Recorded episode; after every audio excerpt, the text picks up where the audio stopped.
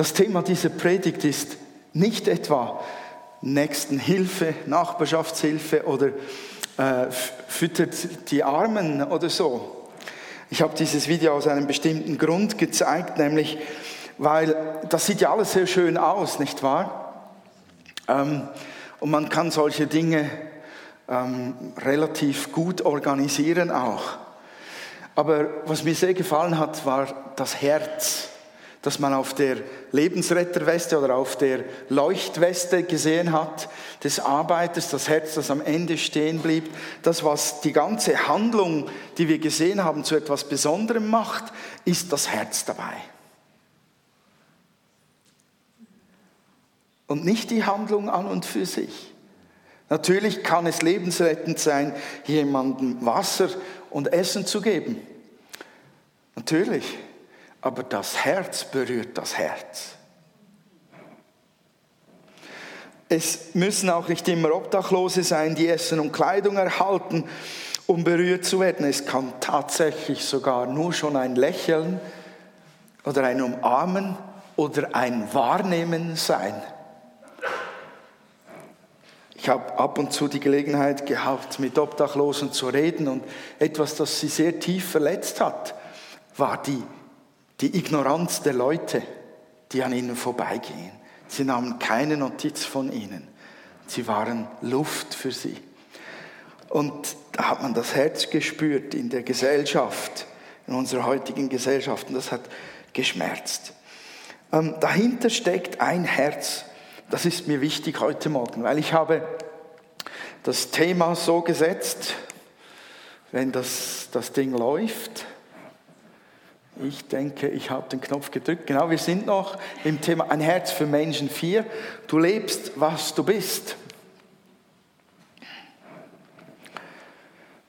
Du lebst, was du bist. Jesus hat einmal etwas gesagt. Er hat gesagt, wie mich mein Vater liebt, so liebe ich euch auch. Bleibt in meiner Liebe. Es ist aus dem Johannesevangelium, Kapitel 19, 15, Vers 9. Wie mich mein Vater liebt, so liebe ich euch auch. Bleibt in meiner Liebe. Jesus hat uns ein enorm herausforderndes Beispiel mit sich selbst gegeben. Er hat alle Menschen geliebt. Er ist für alle gestorben, oder? Ob man es jetzt annimmt, ob man es glaubt oder nicht, er hat es für alle getan. Ob man ihn wegstößt, ob man sagt, du bist Gottes Sohn oder sagt, nein, danke, mit dem möchte ich nichts zu tun haben, er hat alle geliebt. Deshalb ist er ans Kreuz. Und Jesus sagt uns eigentlich, mit ihm in Verbindung zu bleiben, in ihm zu bleiben, heißt, dieselbe Haltung einzunehmen, dasselbe Herz zu entwickeln, sich mit ihm eins zu machen in dieser Liebe für alle A-L-L-E Menschen. Eine riesen Herausforderung. Eigentlich sagt uns Gott durch seinen Sohn Jesus die ganze Zeit, wie bist du innerlich eigentlich ausgerichtet? Was lebt in deinem Herz? Liebst du mich? und liebst du die Menschen, wie ich sie liebe. Und dazu gehört natürlich ein Vers aus dem Markus Evangelium, das Kapitel 12, Vers 31. Du sollst deinen Nächsten lieben wie dich selbst. Größer als dies ist kein anderes Gebot.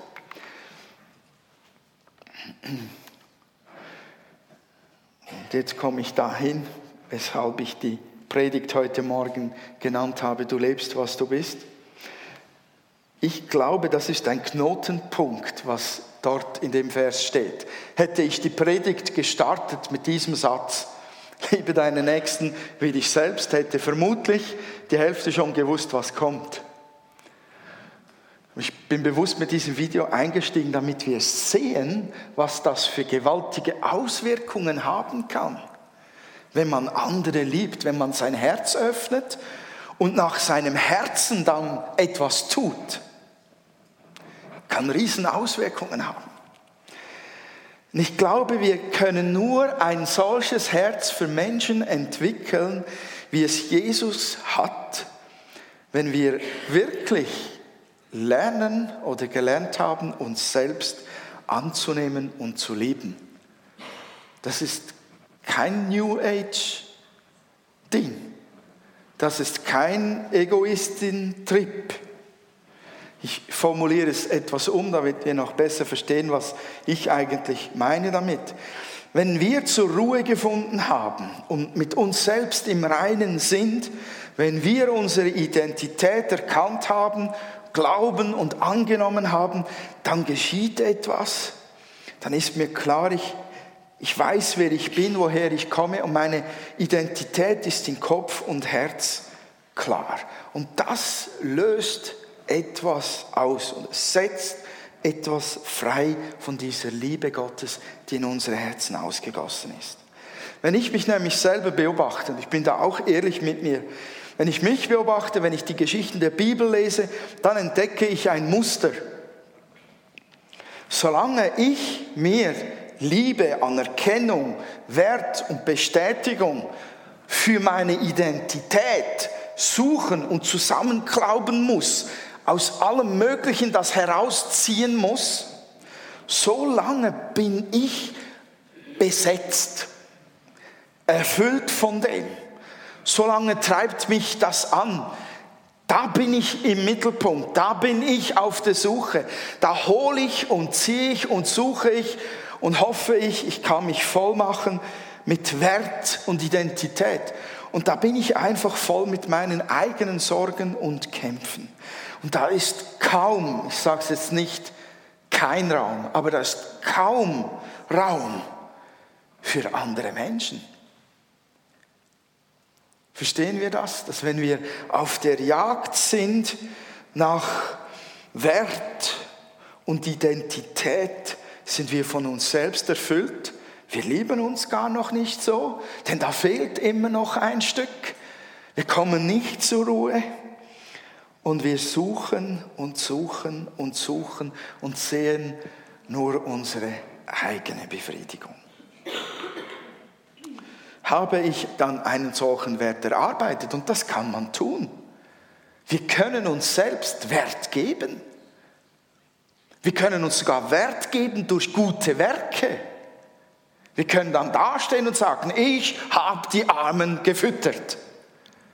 Gut. Ist auch gut. Du kannst deinen Job nehmen und darin deinen Wert finden. Wir wissen es, im Besitz oder in einer großen Familie sogar. Was weiß ich, es gibt tausend Möglichkeiten, sich selbst Wert und Identität zu verschaffen und viele tun es auch. Das Problem ist daran, dass selbst erarbeiteter Wert, ups, Entschuldigung, selbst erarbeiteter Wert ist oftmals trügerisch und sehr vergänglich. Wenn all die Dinge weg sind, die man sich angeschafft hat, um sich Wert zu geben, was bist du dann noch wert? Als ich am Bett von Ursula war, habe ich einen wertvollen Menschen gesehen. Sie musste beatmet werden, sie hat mich nicht angeschaut, sie hat nicht kommuniziert. Sie lag einfach sterbend da. Aber sie war wertvoll. Obwohl sie nichts mehr zu bieten hatte, nichts mehr zu geben hatte. Sie war wertvoll. Ich erkläre auch, warum sie so wertvoll war. Der eine Teil ist, dieser Wert, den wir uns selbst erarbeiten, ist vergänglich. Und der zweite Punkt ist, wir werden auf diese Art selten wirklich dort ankommen, wo wir sagen, das ist genug. Genau so möchte ich sein. Das ist meine Identität, das ist mein Wert. So gefalle ich mir wirklich, weil irgendwo ist immer etwas an uns unvollkommen und stört.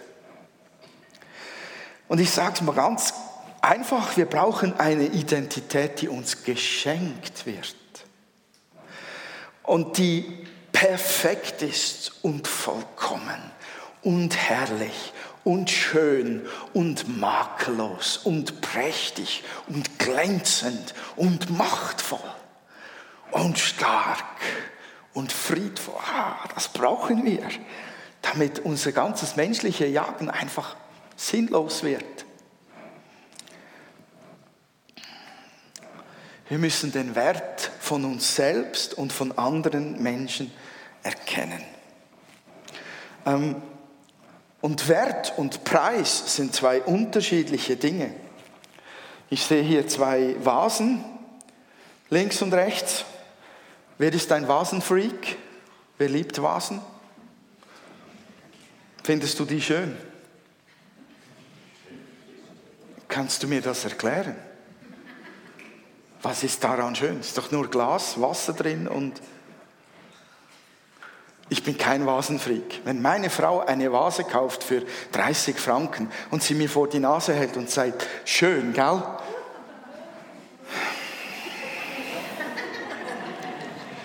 Da frage ich, wie viel hat sie gekostet? Sagt sie 30 Franken. Sage ich, warum gibst du 30 Franken für Schrott aus? Das würde ich doch nie sagen. Die Erklärung kommt auch dazu. Eine Vase bedeutet mir nichts. Ich finde die Blumen drin schön. Aber ich weiß, es gibt Leute, die sagen, das ist eine schöne Vase, das ist eine hässliche Vase. Ich sehe das nicht. Aber wisst ihr was? Es ist ganz spannend. Wenn ich mein Herz öffne für die Leidenschaft meiner Frau, für Vasen, wisst ihr, was geschieht? Diese Vase bekommt Wert, auch in meinen Augen, wegen der Beziehung, die ich zu meiner Frau habe.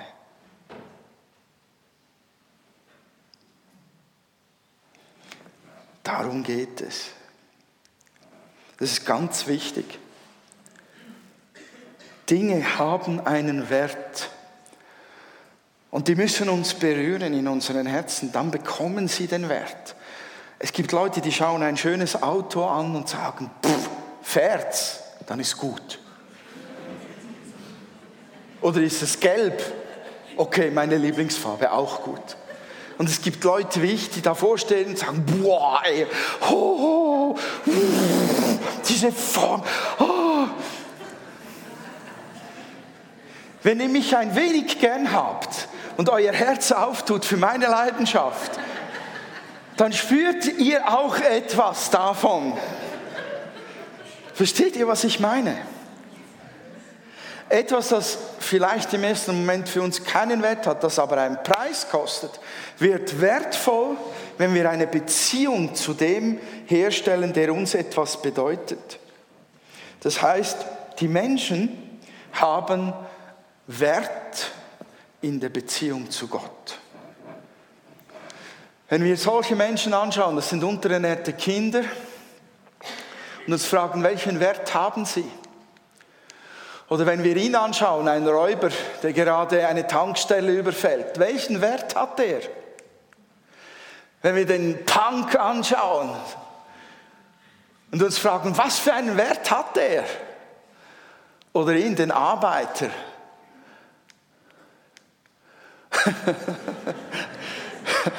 oder das Mädchen, da geschieht etwas in uns. Wir bewerten. Wir bewerten Aussehen und Ausdruck und vielleicht auch den Job oder die Handbewegung oder hier die Zahnlücken, keine Ahnung. Ich weiß nicht, was sie hat. Ist sie wütend, weil sie wieder Zähne verloren hat? Oder ist sie wütend, weil Mami ihr zum Zvieri keine Schocke, sondern ein Apfel gibt? Keine Ahnung. Aber etwas geschieht in unseren Herzen. Wir werden berührt und werten das, was wir sehen, jeder für sich. Und Gott sagt, dass er uns unseren Wert schon gegeben hat. Gott hat unseren Wert bestimmt, indem er unser Schöpfer ist. Und er hat gesagt, ähm, der Psalmist sagt, denn du hast meine Nieren bereitet und hast mich gebildet im Mutterleib. Wenn wir eine Beziehung zu Gott haben, können wir über diese Beziehung den Wert von Menschen entdecken. Dann verstehen wir seine Leidenschaft für uns und für den Nächsten. Wenn wir die Leute nur so bewertend anschauen, wie wir als Menschen funktionieren, geben wir ihnen einen eingeschränkten Wert. Wenn wir in Gottes Herz hineinschauen und schauen, was er den Menschen um uns und auch mir für einen Wert gegeben hat, verändert sich die Sicht der Leute. Und er hat den Wert nochmal erhöht der Menschen. Als nämlich die Menschen in die Sünde gefallen sind und sie verdorben wurden, die Beziehung zu Gott, die damals ohne Sünde ungetrennt herrschte, totale Vertrautheit wurde durch die Sünde zerstört und es gab eine Trennung zwischen Gott und den Menschen. Und diese Situation hat Gott genommen, hat nicht gesagt, und nun seid ihr wertlos für mich geworden, sondern er hat gesagt, ich sende meinen Sohn. Denn so sehr liebe ich die Welt, dass ich ihn hingebe, damit jeder, der an ihn glaubt, nicht verloren geht, sondern ewiges Leben hat. Diese Dinge definieren deinen Wert und den Wert dessen um dich herum. Unsere Beziehung zu Gott muss intakt sein, lebendig sein, damit wir ein Herz für Menschen entwickeln können. Weil es geht nur über die Beziehung zu Gott. Seine Sichtweise, sein Herz muss unser Herz werden damit wir wirklich die Menschen um uns als wertvoll und uns selbst als wertvoll anschauen.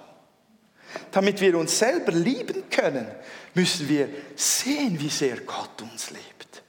Und ich sage es auch so, wir müssen es sogar spüren. Nichts gegen die Theologie der früheren Generationen, aber da gab es so einen Gefühlsbruch. Man hat wie das Gefühl ausgeschlossen aus dem Denken über Gott. Das Gefühl hat auch positive und negative Eigenschaften. Gefühle können täuschen. Aber Gott hat uns geschaffen mit Gefühlen und er hat uns gerettet mit unseren Gefühlen und er hat gesagt, ich schaffe eine neue Schöpfung, du kannst neu fühlen kannst Gott neu spüren. Und er möchte, dass wir die Gefühle nicht einfach ausschalten ihm gegenüber, sondern dass die zu uns gehören, zu dieser neuen Schöpfung und dass wir dem Raum geben. Und auch Gott sagen, lass mich spüren, wie sehr du mich liebst. Er beantwortet solche Gebete. Wie festigen wir unsere Identität? Oder wie, wie entwickeln wir sie? Oder wie wachsen wir hinein? Es ist eines, dass wir das hören. Ich glaube, die meisten von uns haben schon oft gehört, dass du ein geliebtes Kind vom Vater im Himmel bist, dass du wertvoll bist. Nur, das ist auch Arbeit dahinter. Diese Dinge anzunehmen. Vielleicht bist du aufgewachsen als ein Kind von christlichen Eltern. Vielleicht bist du hier ins Kids-Treff gegangen, bist heute 35 und kannst vom Kopf her sagen, alles klar, ich weiß, wer ich bin, Okay, testen wir das mal. Wann hat dich das letzte Mal jemand verletzt? In deiner Würde, in deiner Identität. So beim Autofahren, als du den Vortritt genommen hast. Oder? Schon geht's los. Was bildet der sich ein? Da kratzt, das kratzt an unserem Sein, wenn uns einer den Vogel zeigt. Es ist nicht so, dass wir, wenn wir christlich aufgewachsen sind oder wenn wir gläubig werden, wenn wir Bekehrung erleben und Neugeburt, dass wir einfach, zack, diese Identität gecheckt haben und dass sie uns erfüllt.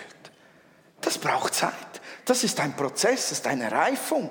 Und stellt euch vor, da wird ständig noch dagegen geschossen. Andauernd will uns das Leben etwas anderes einreden oder der Nachbar oder der Freund oder der Chef oder die Frau oder der Mann. Du bist nichts wert, wenn du nicht dich morgens mit Nivea eincremst, die Falten zu dick werden oder die Krähenfüße zu tief. Unser ganzer Alltag, wir werden beschossen davon, dass wir in unserem Wert untergraben werden. Und deshalb braucht es eine bewusste Reifung und ein, ein Hineinwachsen in dieses, wer ich bin in Gott. Wir müssen Gott natürlich Raum geben, an uns zu arbeiten, das ist auf jeden Fall so. Aber wisst ihr, das fällt nicht einfach so vom Himmel alleine, dass wir wissen, wer wir sind.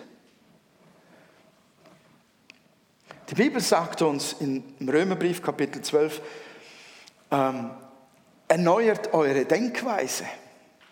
Das heißt, wir sollen mitarbeiten. Du kannst zum Beispiel, kannst Gottes Sicht über dich selbst, die steht in seiner Bibel, die kannst du dir selbst zusprechen.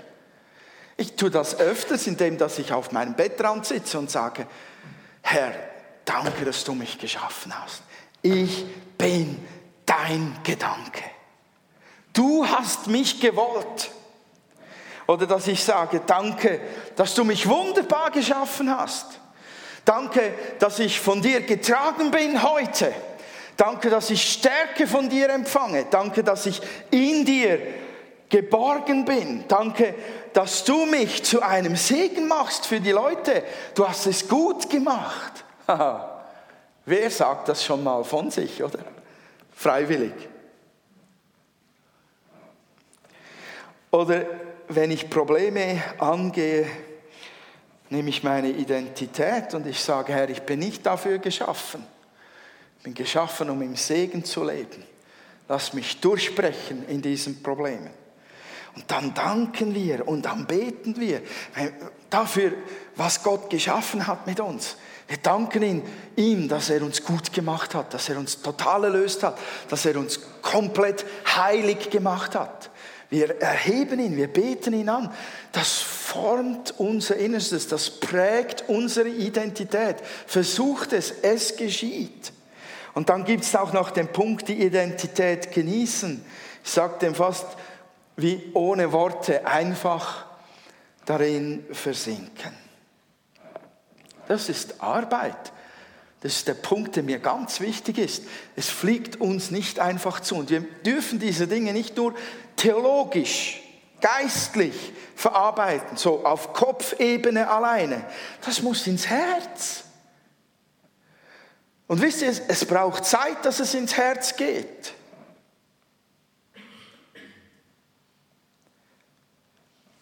Du kannst eine Rechenaufgabe in zwei Sekunden lösen, die Antwort rausbrüllen und der Lehrer ist zufrieden.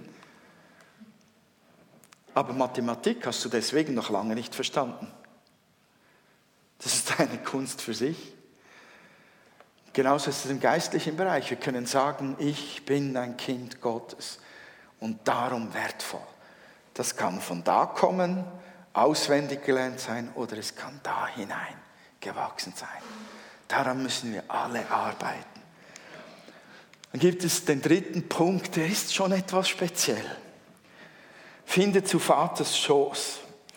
Es gibt einen Ort, von dem aus, eine Position, von dem aus wir unser Leben leben können, nämlich vom Schoß des Vaters her.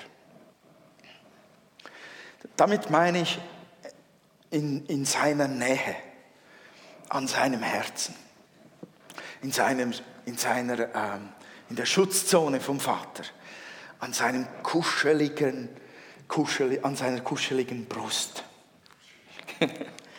Gott sagt das nämlich. Er wird dich mit seinen Fittichen decken und Zuflucht wirst du haben unter seinen Flügeln. Seine Wahrheit ist Schirm und Schild. Psalm 91, Vers 4. Oder im Psalm 73, Vers 28, Gott nahe zu sein ist mein Glück. Und im Johannesevangelium Kapitel 12, Vers 32 steht, und ich, wenn ich erhöht werde von der Erde, werde ich oder will ich alle zu mir ziehen. Leute, das sind nicht theologische Aussagen. Spürt ihr, was der Vater da sagen will, wenn er sagt, ich will euch unter meinen Fittichen versammeln und beschützen, unter meinen Flügeln will ich euch bedecken, euch Gunst gewähren das ist doch Herz. Da geht es um einen Platz, an dem es einem wohl sein kann. Und wenn ich etwas weiß, dann kenne ich diese Gesellschaft, wie gestresst sie ist und wie wenig Raum noch da ist für solche Dinge. Gott nahe zu sein ist mein Glück. Wenn wir nicht was tun können in der Nähe Gottes, sind wir unglücklich. Man muss beten, man muss in Zungen beten oder man muss irgendwie an jemanden denken oder ganz fest an Gott denken und sich aufzählen, wie großartig ist. Aber einfach nur in der Nähe von Gott zu sein, ist schon eine Herausforderung. Aber habt ihr schon einmal Kinder beobachtet, wie sie sich einfach auf den Schoß von Mami oder Papi setzen, wenn sie auf die Nase gefallen sind und geweint haben oder noch weinen? Die kommen und holen sich Liebe und Trost selbstverständlich ab. Oder wenn es auch nicht mal auf die Nase ging, sondern weil der Großvater einfach so gemütlich im Stuhl sitzt, krabbeln diese kleinen einfach auf den Schoß hoch und kuscheln sich rein. Was haben die da? Viele Großeltern riechen nach Kampferöl, nach Perskindol oder Hustensaft. Sie sind etwas zerknittert und faltig. Der Bauch steht vielleicht ein wenig raus. Beim Opa ist gar nicht so bequem. Was haben die da? Was finden die da? Da geht etwas vom Herz aus. Da ist ein Platz, an dem sie sich wohlfühlen. Man kann es irgendwie wie nicht erklären, aber die Beziehung, die schafft etwas, was den Geruch und die Falten überdeckt. Diese Natürlichkeit auf den Schoß von unserem himmlischen Schöpfer uns zu setzen, unserem Vati, lieber Vater, haben wir schon etwas aus den Augen verloren.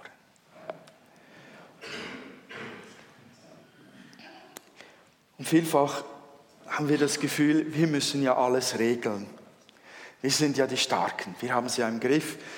Wir brauchen das Sitzen auf des Vaters Schoß nicht, wir haben ja die Bibel, wir haben seinen Geist, wir wissen die Antworten, wir haben das Wort, wir haben die Prophetie und dann wissen wir, was zu tun ist. Und dann gehen wir und marschieren wir. Liebe Gemeinde, da ist mehr in Vaters Schoß, mehr als nur Bibelverse oder nur der Geist Gottes, der uns Anweisung gibt, was es zu tun gilt. Nahe am Herzen Gottes zu leben und seine Wärme, seinen Zuspruch zu spüren, ist für mich enorm wichtig geworden. Ich spüre Gottes Atem. Manchmal streicht er mir sogar über den Kopf, wenn ich mich so auf seinen Schoß setze. Heute Morgen war ich gut eine Dreiviertelstunde auf seinem Schoß. Der hat mich am Genick gepackt und hat mich gesegnet und gesagt, ich hab dich gern. Wow, das ist mir runter. Oh, wie warmer Honig.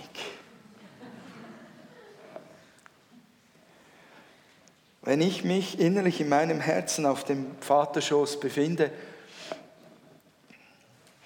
und wenn ich dann das alles um mich herum mit des Vaters Augen betrachte, dann verändert sich auch meine Identität. Ich finde dort Stärke und ich finde dort Ruhe. Ich finde dort einen Frieden über mir selbst.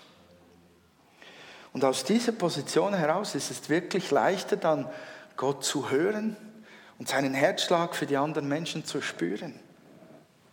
Und auch die Sorge loszuwerden, dass ich nicht genau so bin, wie er mich haben möchte. Ich bin nicht vollkommen. Ich glaube, dass wir, wenn wir uns selbst annehmen, unsere Identität finden in Jesus, in der Liebe Gottes, unseren Wert entdecken, werden wir freigesetzt von dem Jagen nach Werten, wir werden freigesetzt für die Herzen um uns herum. Und dann wird das möglich, dass wirklich es eine Herzensangelegenheit ist, Gäste willkommen zu heißen, jemanden etwas aufzuheben nicht nur, weil es anständig ist, sondern weil ich es vom Herzen her mache. Jemanden die Tür zu öffnen, jemanden anzurufen, ihm zu sagen, hab dich gern vom Herzen her. Ich glaube, das Filmchen am Anfang zeigt, das verändert die Welt. Ich glaube, das ist wahr. Wenn das Jesus in uns tun kann und uns festigen kann in, in unserer Identität und wir uns gern haben, glaube ich, dass das diese Auswirkungen hat. Und die Leute werden spüren, dass wir anders sind und dass unser Herz sich geöffnet hat für sie. Wenn Vertrauen zwischen mir und Gott besteht, kann meine Identität als Kind Gottes wie eine unantastbare, befestigte Burg dastehen. Ich sage Vertrauen, nicht Wissen, Vertrauen. Wenn ich Gott vertraue, dass ich wirklich unfassbar wertvoll und geliebt bin dann kann meine Identität als Kind Gottes wie eine mächtige, unantastbare, feste Burg dastehen. Und aus dieser Kraft heraus habe ich viel mehr Herz zu geben als ohne das. Ich wünsche euch dazu Gottes Segen. Amen. Die passende Lichtshow hatten wir schon die ganze Zeit. Ich möchte für euch beten. Und dann wird ähm, Stefan uns weiterleiten.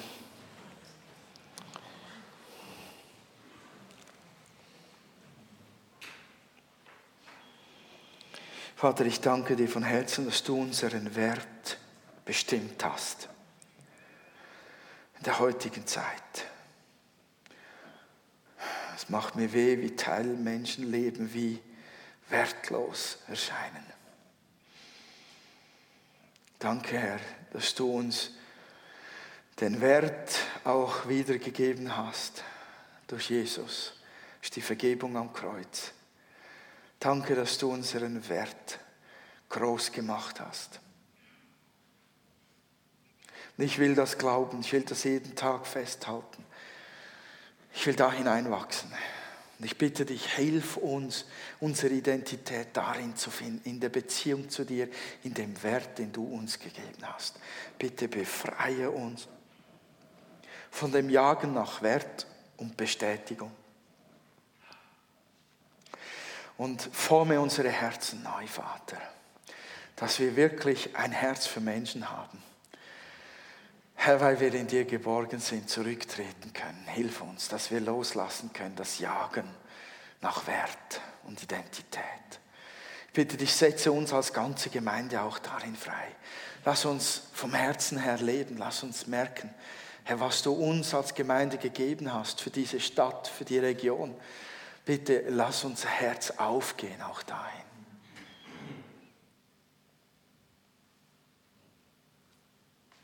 Ich möchte euch von Herzen segnen.